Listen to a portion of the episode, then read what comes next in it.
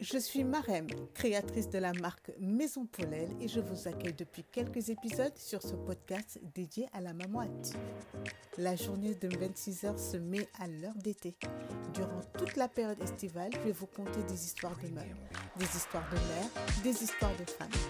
Chacune son histoire. Découvrez leurs histoires. Bienvenue dans la série d'été. Bienvenue dans la journée de 26 heures.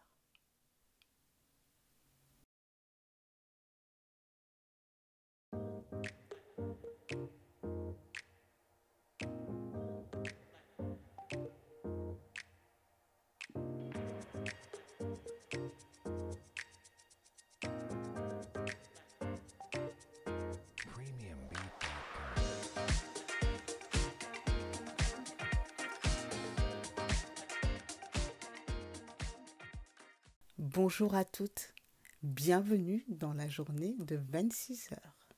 Je suis ravie, ravie de vous retrouver comme tous les vendredis.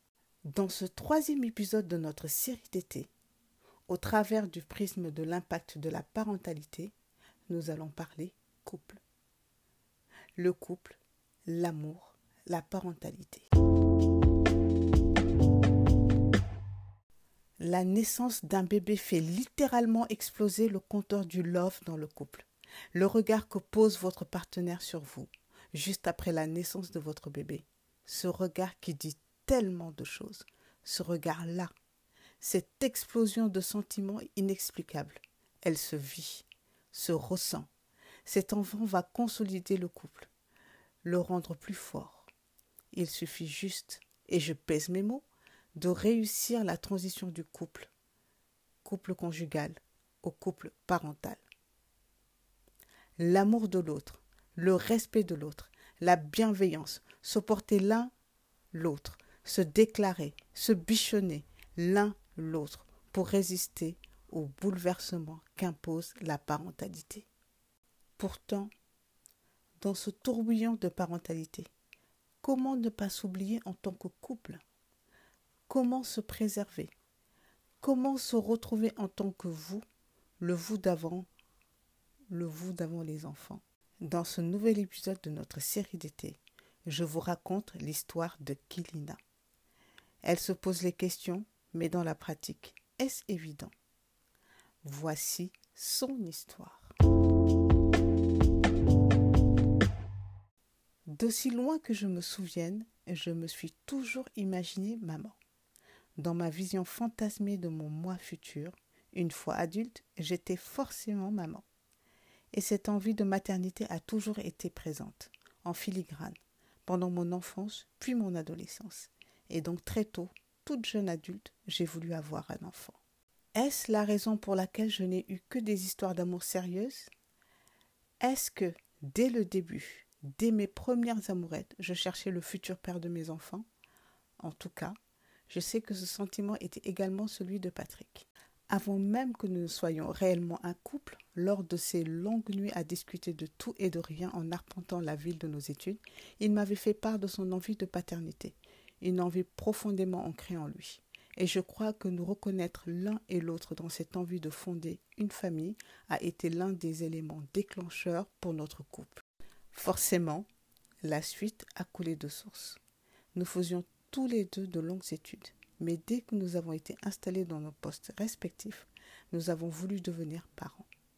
Et ça a très vite fonctionné. De mon côté, ce nouveau rôle de mère a nécessité quelques ajustements. Enceinte, j'éprouvais énormément d'appréhension à l'idée de me perdre, de m'oublier et de ne plus retrouver cette liberté qui est si nécessaire à mon équilibre. Je pense que ces angoisses ont rendu d'autant plus difficile la première année de vie avec notre fille aînée. Mais j'ai cheminé, notamment aidée par une psychothérapie commencée à la fin de ma deuxième grossesse, et je peux maintenant affirmer que je suis une maman épanouie, qui a appris à vivre avec ses angoisses pour profiter des bons côtés. J'aime nourrir mes petits, au sens figuré. Hein. Je suis pas la reine de la popote et Picard est mon meilleur ami. Leur organiser mille et une activités, voir briller leurs yeux et entendre leur rire quand on danse comme des fous dans le salon, J'aime les voir grandir et évoluer au sein de notre foyer. J'aime découvrir les affinités qui se font et se défont entre eux trois. De son côté, Patrick est un père merveilleux. Il est investi, présent et entièrement tourné vers ses enfants. Le moindre de ses loisirs est pensé pour être partagé avec ses enfants. Il pense à leur bien-être et à leur confort avant tout. Leur épanouissement est prioritaire sur toute chose. Une très bonne amie à nous, qu'il a connue avant qu'il soit papa, me disait qu'elle ne l'avait jamais vu aussi heureux que depuis qu'il est père, qu'elle avait le sentiment qu'il était arrivé à remplir son objectif de vie, former une famille. Oui, c'est beau, ça fait rêver, et bien rares sont les moments où nos priorités ne se retrouvent pas autour des besoins de nos enfants. Oui, c'est beau, ça fait rêver, mais il est où notre couple dans tout ça? Doucement, discrètement, notre couple a mué et s'est transformé en une relation uniquement tournée vers nos enfants.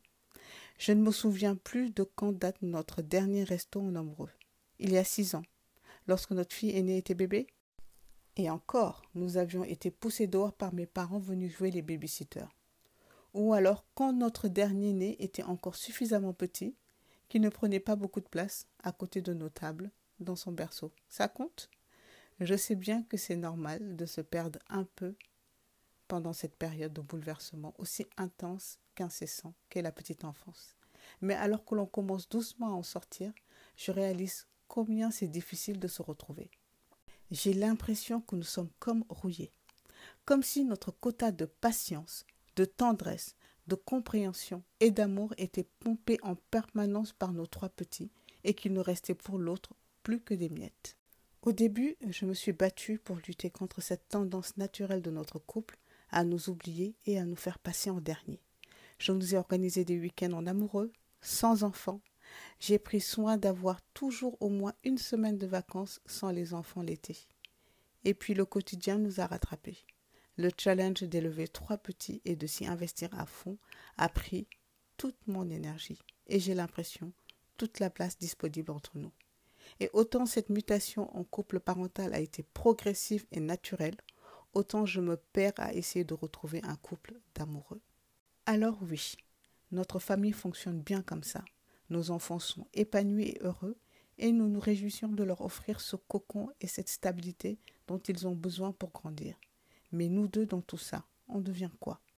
Je suis en train d'accepter que la maternité est derrière moi, que les ventres ronds et les nourrissons font partie d'une phase de ma vie qui est révolue.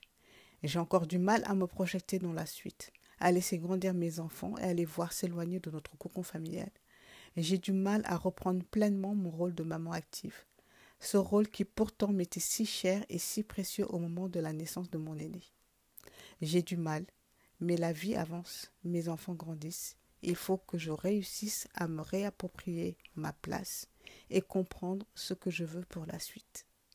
Et de la même manière, notre couple doit évoluer et entrer dans une nouvelle phase, une phase où les priorités ne seront plus de s'économiser au maximum pour réussir à gérer les nuits perturbées du petit dernier, ou de se réinventer pour survivre aux montagnes russes émotionnelles de notre aîné, une phase où il faudra réajuster nos désirs et nos envies à l'aune de notre vie de parent, et essayer de retrouver ces papillons dans le ventre et ces projets de vie ambitieux qui faisait pétiller nos yeux de jeunes adultes au début de notre histoire, il y a un peu plus de dix ans. L'histoire de Kellan ouvre une fenêtre sur une transition qui peut être compliquée. Parents et amants. Comment trouver le bon équilibre? Lorsque notre bébé vient de naître, plus rien n'est comme avant.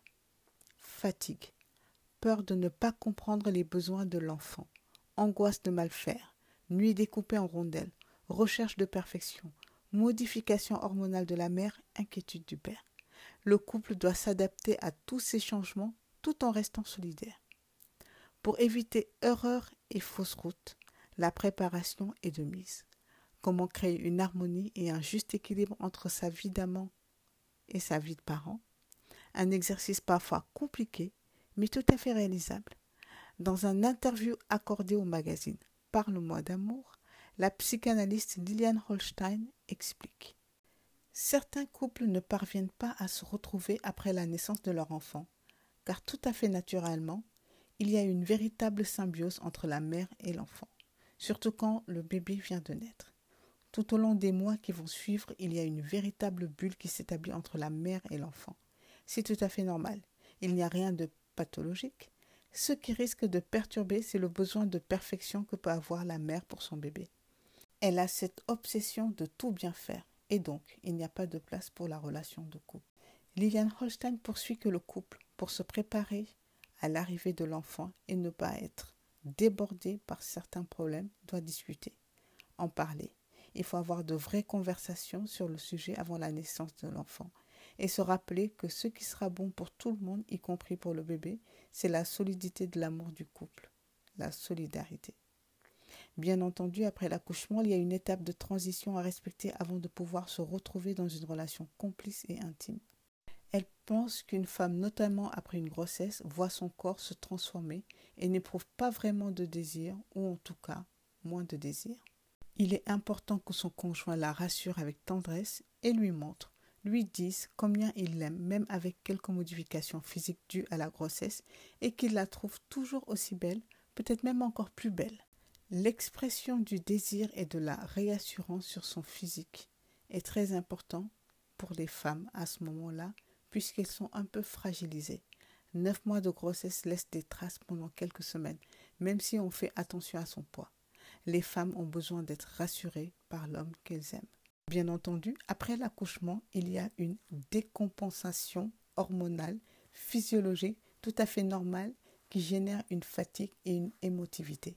Ces émotions se conjuguent très souvent aux émotions très fortes de la découverte de son bébé.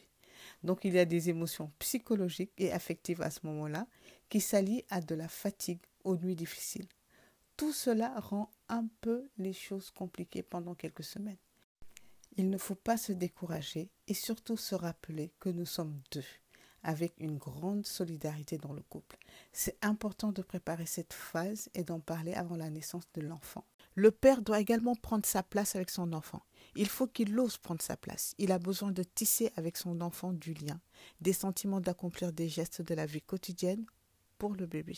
C'est ce qui va construire le sentiment d'attachement avec son enfant. Tout le monde va y trouver son avantage. Le bébé a vraiment besoin d'avoir des moments seuls avec son père, d'avoir des moments uniques avec lui. Cela permet aussi à la mère de se reposer, de se réapproprier son corps, de faire du sport, de prendre soin d'elle, de se détendre. Forcément, le couple sera plus équilibré et détendu. Chacun sera à sa place, le couple parental, l'enfant et le couple à proprement parler. Ce qui sera bon pour tout le monde, y compris pour le bébé, c'est la solidité de l'amour du couple, la solidarité. Comment équilibrer ces deux amours? L'amour pour son ou sa partenaire et l'amour pour son enfant sans que l'un ou l'autre se sente exclu. Lilian Holstein souligne que ce n'est tout simplement pas le même amour. L'amour avec un enfant est fait de protection, d'attention, de tout ce dont il peut avoir besoin et de tendresse bien entendu. L'amour dans son couple est issu de l'amour amoureux pour un adulte. Les deux ont besoin de manifestations d'amour chaque jour, mais ce n'est pas le même amour, il faut vraiment se le dire. Dans son couple, on a besoin de tendresse, de moments de complicité, de partage amoureux. Même si le désir sexuel n'est pas encore revenu totalement, il y a plein d'autres manières de partager de l'amour. Et de tout cela découle un équilibre et une bonne atmosphère pour le couple, y compris pour l'enfant. Les enfants ont fondamentalement besoin de sentir une atmosphère équilibrée, paisible, sans stress, sans dispute. Et les retombées positives seront considérables sur la vie d'adulte d'un enfant qui a eu comme modèle un couple de parents amoureux et solidaires. Effectivement, rien n'est plus équilibrant pour un enfant. C'est un modèle d'harmonie pour sa vie d'adulte plus tard. Forcément, il prendra toujours modèle et appui sur ce qu'il a vu dans son couple parental consciemment, mais surtout inconsciemment. C'est encore plus évident lorsqu'un enfant n'a pas à faire la police entre ses parents, lorsqu'il n'a pas à jouer à l'antidépresseur et au psychologue pour eux dans ses jeunes années. Il est souvent bien plus heureux et plus solide dans sa vie d'adulte plus tard. Il a juste à grandir dans la paix et l'assurance que ses parents s'aiment. Le couple, l'amour, la parentalité. Donc au travers de cet épisode, nous voyons effectivement que la transition du couple d'amants au couple de parents peut être compliquée. Pour réussir la transition du couple, couple conjugal au couple parental, l'amour de l'autre, le respect de l'autre, la bienveillance, supporter l'un l'autre, se déclarer, se bichonner, se bidonner l'un l'autre pour résister au bouleversement qu'impose la maternité est très important. Dans l'idéal, il faudrait pouvoir réussir ce jeu d'équilibre, être là pour les enfants et sans pour autant s'oublier en tant que couple. Et vous Vous retrouvez-vous dans notre épisode d'aujourd'hui? Deux ans, cinq ans, dix ans après, où en êtes-vous? Comment l'avez-vous vécu cette transition? Comment avez-vous porté votre couple? Racontez-nous. Laissez-moi un message par ici ou sur notre Instagram. Je le partagerai avec plaisir. Retrouvez la journée de 26 heures pour la suite de notre série d'été. Une nouvelle histoire de dès vendredi prochain. En attendant, vivez pleinement tous ces petits bonheurs que nous procure la saison estivale. Je vous souhaite un excellent week-end et profitez éperdument de vos vacances. À très vite!